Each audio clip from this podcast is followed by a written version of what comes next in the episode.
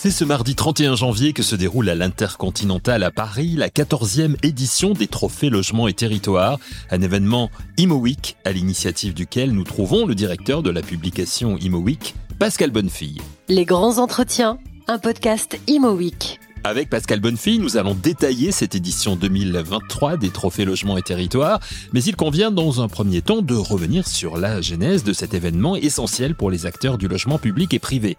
Les Trophées Logements et Territoires, qui sont l'autre événement important créé par ImoWeek avec les pierres d'or qui récompensent en juin les grands professionnels de la construction et de l'immobilier. Pourquoi deux cérémonies? Quelle valeur supplémentaire apportent les Trophées Logements et Territoires?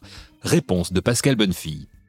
Eh bien, comme leur nom l'indique, cher Eric, les trophées logements et territoires ont pour vocation et pour but de mettre en valeur, de couronner les initiatives et les grands professionnels dans le domaine du logement et des territoires. Les pierres d'or étant, elles, axées vers le monde du tertiaire.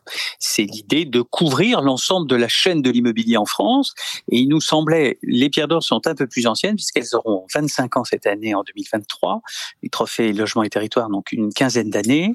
Euh, il nous semblait important de couronner, de consacrer tous les efforts dans le domaine du logement, avec cette particularité qui est quand même incontestable dans le domaine du logement, qui n'est pas tout à fait un domaine comme un autre, qu'il faut euh, aussi bien couronner le domaine du logement social, du logement public, et puis aussi mettre en valeur le logement privé, mettre en valeur les initiatives dans ces deux secteurs sans faire de distinction, on va dire, en essayant d'unir au maximum, puisque nous, on a toujours pensé qu'il y avait une chaîne du logement, que le logement était une vraie chaîne et qu'il ne fallait pas opposer les deux secteurs. Ces deux secteurs travaillent d'ailleurs en, parallèle et même en action permanente, parce que dans le logement social, on voit beaucoup de promoteurs qui font du logement social, mais aussi du logement privé. Donc euh, la distinction n'est pas forcément euh, toujours valable. Et en tout cas, il est intéressant de réunir ces deux mondes ensemble, et puis de réunir aussi le monde de la solidarité, parce qu'il me semble que le logement a une particularité qu'il ne faut jamais l'oublier,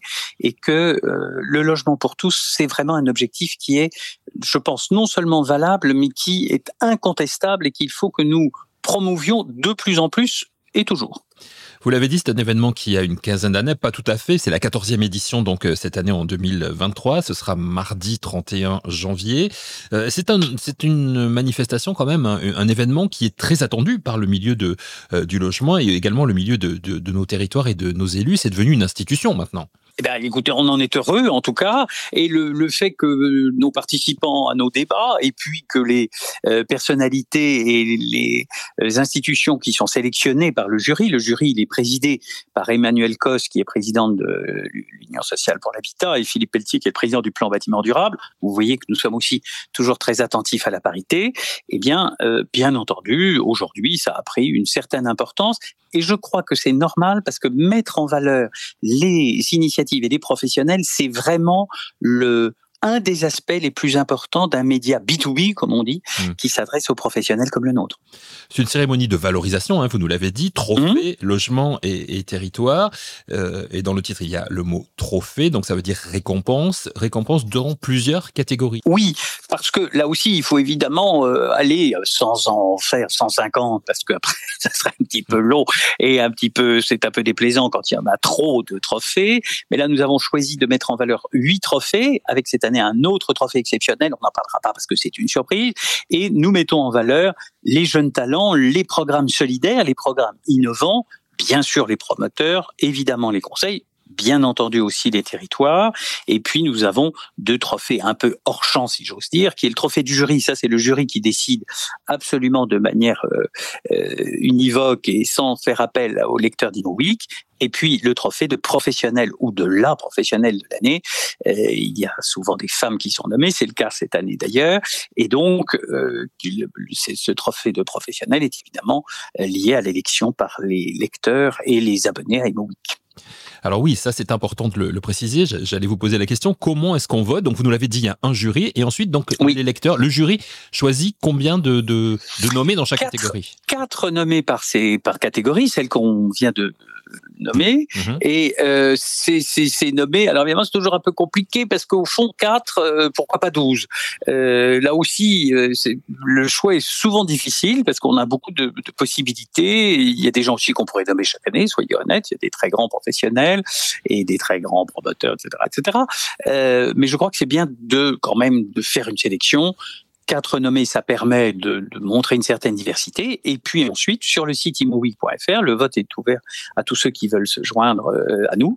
Et euh, chaque année, il y a un peu plus de 2000 votants qui viennent sur notre site pour désigner les vainqueurs. Donc il y a une vraie transparence autour de ça, c'est-à-dire qu'effectivement, euh, ce sont, c'est pas le jury, ce sont vraiment les. Ah non. ah non. Encore une fois, hormis le trophée du jury qui là est décidé absolument par le jury tout seul, sans faire appel à qui que ce soit, ce qui est intéressant aussi parce que ça permet de mettre en valeur des personnes un petit peu en dehors du champ habituel, on va dire, de, euh, de la profession. C'est souvent le cas, c'est souvent euh, un intervenant euh, hors du champ direct de la profession en tout cas. Et puis bien entendu, le reste c'est soumis au vote des professionnels, ce qui me paraît tout à fait légitime. Oui, le trophée du jury c'est sur une personnalité. C'était Jean-Louis Borloo l'année dernière. Tout à fait. Il y a eu Bernard Dever, il y a eu, enfin il y a eu des très grands, des très grands intervenants, on va dire, des très grands ministres comme Jean-Louis Borloo qu'on avait eu l'honneur de saluer. C'est toujours un plaisir de lui dire la, reconnaissance, je pense, de l'ensemble du secteur. Les professionnels du secteur qui seront nombreux à assister ce mardi à la 14e édition des Trophées Logement et Territoire à l'Intercontinental à Paris. Pascal Bonnefille nous le disait, 8 trophées seront remis plus un trophée supplémentaire, surprise, cette année. Des trophées correspondant donc à 8 catégories définies. Mais dans le choix de ces catégories, y a-t-il eu des évolutions depuis la première cérémonie et celle de ce mardi qui est la 14e Pascal Bonnefille.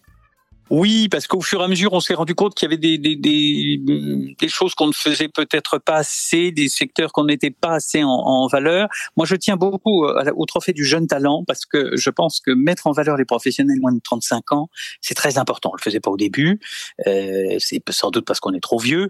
Et tout d'un coup, on s'est rendu compte que euh, voilà, c'était quand même très très bien euh, de dire aux jeunes talents qui feront le secteur de demain, c'est mmh. eux qui seront les patrons et, les, ceux qui vont vraiment euh, apporter du dynamisme euh, et de la nouveauté à notre secteur, qui en a toujours besoin. Eh bien, c'est bien de dire. Alors, c'est souvent, c'est extrêmement intéressant. D'ailleurs, les jeunes talents sont souvent des femmes. Hein, il, faut le, il faut le noter.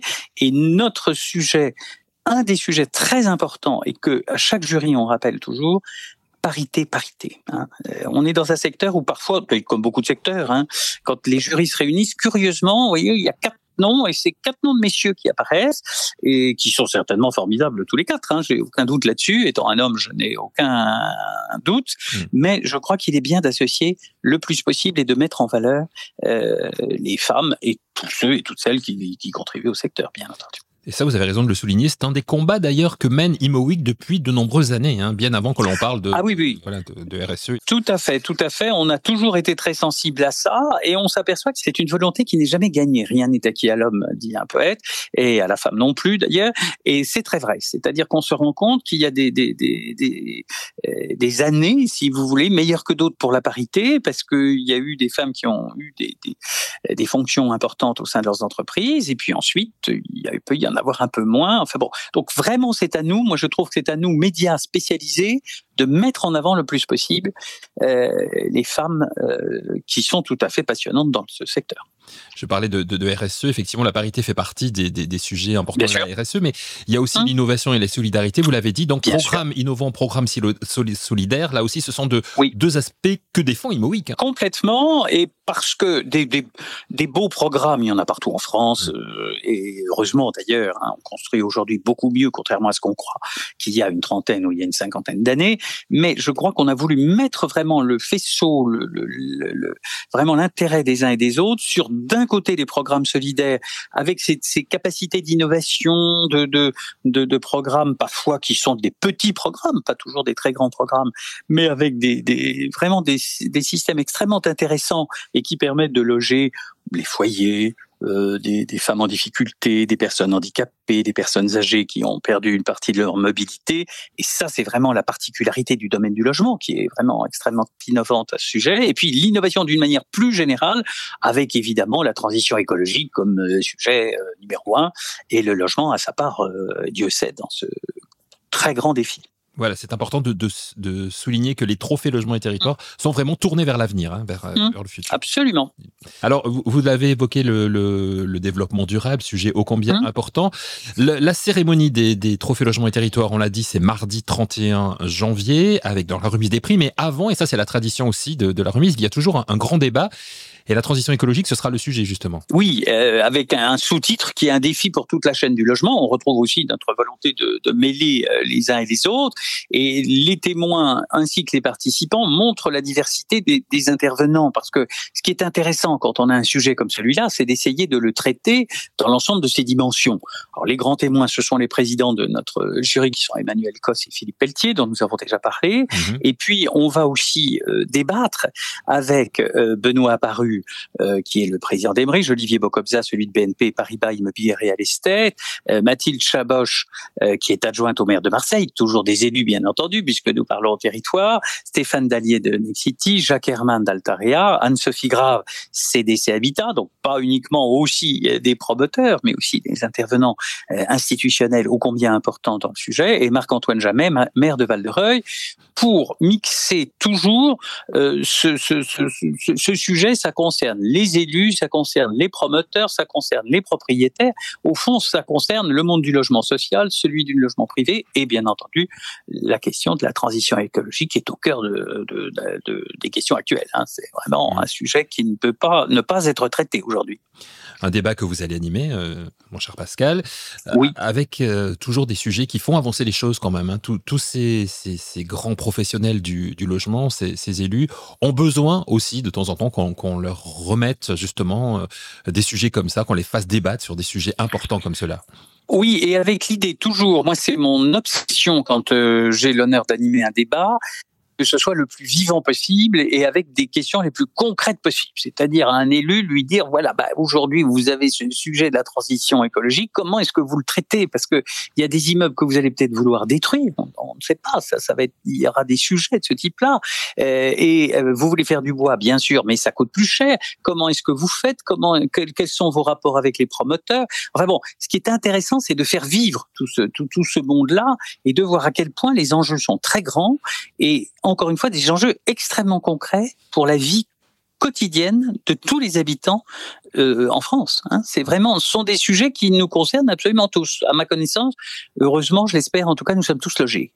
Et donc, euh, il faut vraiment euh, que chacun comprenne que ce sujet du logement, c'est pas un sujet de technocrates qui discutent du pourcentage de ceci, etc. Ce sont des sujets qui sont d'une, on peut pas faire plus concret que ça.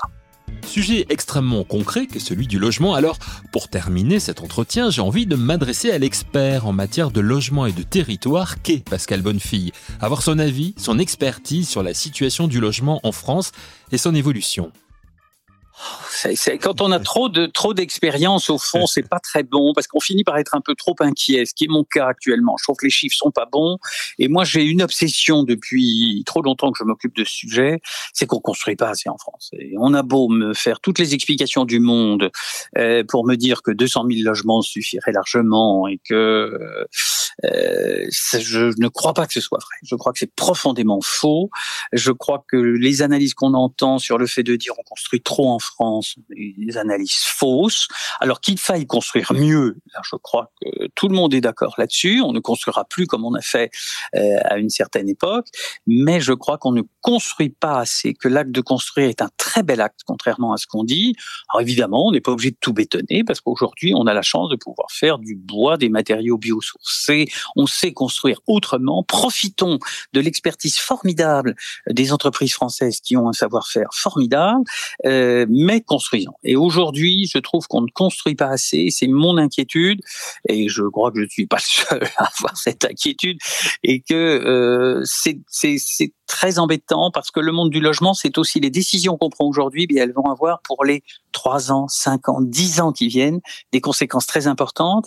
Et donc, quand on freine ou quand on s'aperçoit que tout d'un coup, il y a une chute très très profonde de la construction, eh bien, ça veut dire que pour les années à venir, ça sera plus dur. Et comme toujours, on parlait de solidarité tout à l'heure, les gens qui souffrent le plus sont ceux qui sont en bas de la chaîne du logement. Hein. C'est pas les Parisiens comme moi euh, qui vivent euh, plutôt bien dans un appartement parisien. C'est pas eux qui sont concernés par ça. C'est tous ceux qui sont en dessous et qui sont eux le fait que cette chaîne du logement se grippe et qu'on ne construise plus assez. Ça, c'est assez dangereux pour l'équilibre social, pour l'équilibre humain.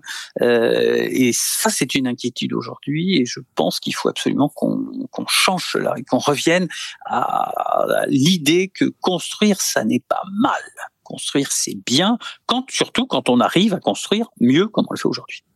On ne construit pas assez, mais en même temps, le marché aujourd'hui n'est pas favorable à plus de construction. Je suis pas de cet avis.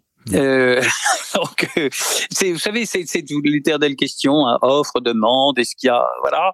Euh, actuellement, c'est vrai que c'est compliqué de construire. Hein, soyons honnêtes, parce que l'augmentation des coûts de construction, parce que les délais, parce que etc. Donc c'est c'est sûr que c'est compliqué, mais si en plus on met des freins à la construction d'une ville générale, eh bien curieusement, alors on va avoir des chiffres de plus en plus mauvais, et donc euh, quand on construit moins, je pense que euh, en dehors de cette question, vous savez la, vieille phrase quand le bâtiment va tout va, qui bon, qui est une tautologie, peut-être une, une fadaise, mais moi ce qui m'inquiète, c'est que s'il n'y a pas assez d'offres de, logement, eh bien encore une fois, ceux qui seront tout en bas de la chaîne, eh bien eux, ils n'arriveront pas à se où ils n'arriveront pas à changer, à évoluer, à être plus mobiles. Et j'entendais des arguments même qui disaient c'est à voir, hein, je ne suis pas sûr qu'il y ait un lien, mais la relative baisse de la natalité à laquelle nous assistons actuellement, elle peut être aussi euh, corrélée au fait que les gens ont plus de difficultés à se loger. Il faut faire très attention à ça. Le logement, c'est vraiment un sujet qui n'est pas qu'un sujet, encore une fois, qui est purement technique sur un petit domaine du logement. C'est un sujet social, économique, humain, démographique, etc. Il y a beaucoup, beaucoup de sujets dans le, dans le sujet logement. Beaucoup de choses à dire, beaucoup de choses à faire. La cérémonie 2023 des trophées logement et territoire, c'est ce mardi 31 janvier à l'Intercontinental à Paris, un événement Imo Week que vous pourrez ensuite revivre en replay, streaming et podcast via le site internet imoweek.fr et les différentes plateformes de diffusion. Un grand merci à Pascal Bonnefille, directeur de la publication ImoWeek, et merci à vous d'avoir écouté cette émission. Rendez-vous la semaine prochaine pour Les grands entretiens, un podcast ImoWeek.